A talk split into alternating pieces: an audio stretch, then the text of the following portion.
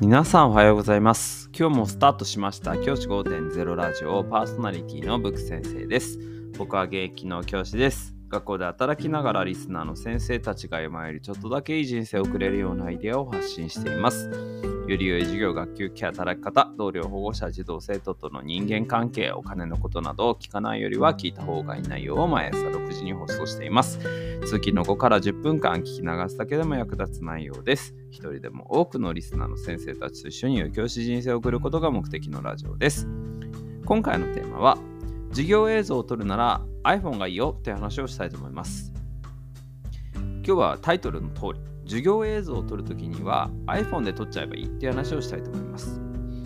最近多くの先生が iPhone ユーザーだなというふうに自分の身近な先生を見てて思います。iPhone 使ってる方多いですよね、学校の先生たちって。もちろん Android もいるんですけど、でも Android でもいいんです。要は、授業映像をデジカビデオカメラで撮るのをやめて iPhone で撮るといいよっていうふうに僕は思うんですね。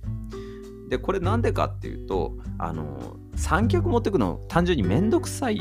ですよね。うん、三脚持ってくのめんどくさいしでビデオカメラってすぐ充電なくなっちゃうんですよだからね充電しっぱなしじゃなきゃできなかったりして結構不便なんですよねその割合その一方であの iPhone とか Android のスマホってビデオカメラ撮影して1時間だったら全然撮れちゃうんですよ。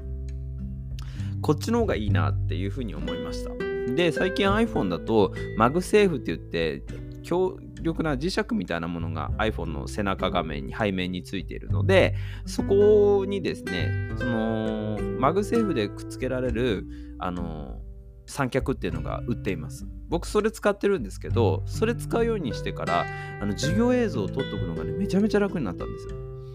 学校の先生たちはいろいろな研究とかで授業映像を撮ったりすると思うんですけど何が億劫ってビデオカメラを持ってくのが億劫なんですよね。僕もね、あのー、去年なんですけど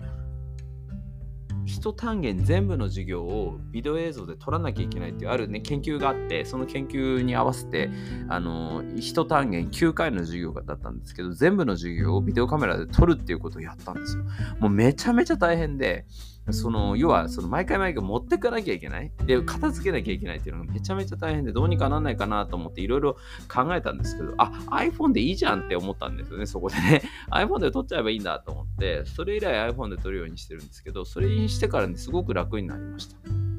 ぜひ先生方もですね、授業映像を撮るときって結構あると思うんですけど、わざわざビデオカメラ持っていく必要なくて、iPhone で十分撮れます。最近の iPhone って画角がすごく広いので、授業、えっと、教室の端に置いとけ置いとかなくても真ん中中央の後ろのところに置いたとしても全部のところ入るぐらい画角が広いんですよ。なのであのそれで大丈夫ですしあの例えば子どもたちの一人一人のそのノートとか机ノートの様子とかタブレットを使ってる様子とか撮影しようと思った時にでビデオカメラだといちいち外してこうやって手でこう持っていかなきゃいけないってめんどくさいけど iPhone だったらこうスマホとスマホを持つ感覚で持っていけるのでそれだけでもすごく楽だなっていうふうに思うんです。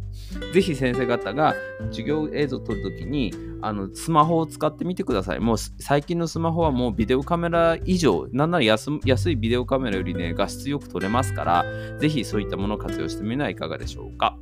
じゃあ今日はこの辺で起立で着席さよならまた明日。